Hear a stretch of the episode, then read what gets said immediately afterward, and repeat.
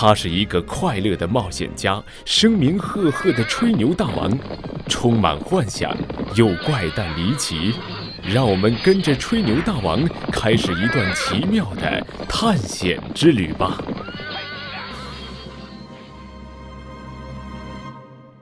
航海趣事，朋友们，除了喜欢在路上探险，我对大海也同样有着深厚的感情。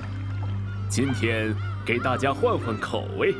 咱们就来谈谈 我在海上的一番奇遇吧。摘瓜的夫妇，其实我的许多航海经历都是在我去俄罗斯之前发生的。那个时候，我还是个充满志气的毛头小伙子呢，好奇心强，对什么都感兴趣，从来不肯安分。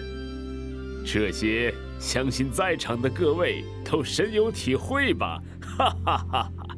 我一心想到外面游历闯荡，后来我的梦想终于成真了。我的一位亲戚要我跟他从海路到西兰岛去，他的舅舅在那里做总督。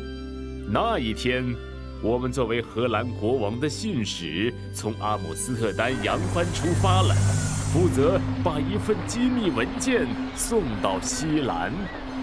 起初的航行让人很是惬意，海风轻轻地吹在脸上，海浪温柔地拍打着船舷，天上绚丽的晚霞也让人陶醉，一切都那么宁静美好。但是不久之后，厄运就找上了我们。我们的船遭到暴风雨的袭击，经过漫长的颠簸漂流，最终被冲到了一座小岛附近。当我们好不容易爬上岸时，眼前的景象却又令我们目瞪口呆，好多人甚至尖叫起来：“看呀，快看呀！”只见成片的树木被连根拔起，甩到半空。之后，这些重达几百公斤的大树又直线坠落，落回原来生长的地方，并且马上扎下根来，一点儿也看不出它们刚刚在空中游历了一番。看，那棵树上有人！一个船员指着不远处嚷起来：“原来那里有一棵瓜树，依然在空中飞行着。”我们顺着他手指的方向看去。只见那棵瓜树上有一对夫妇，他们紧紧地抱着树干，随着瓜树飘飘悠悠地飞行。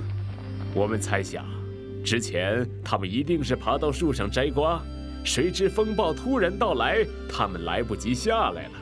可能由于他们长得比较胖、比较重吧，这棵树偏离了原来生长的位置，向别的地方掉下去了。国王陛下。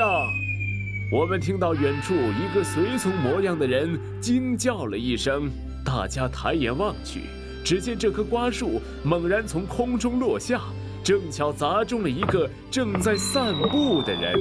天哪！大家都吓得惊呼起来：“国王陛下！”那个随从又大叫了一声，可是国王没有任何反应。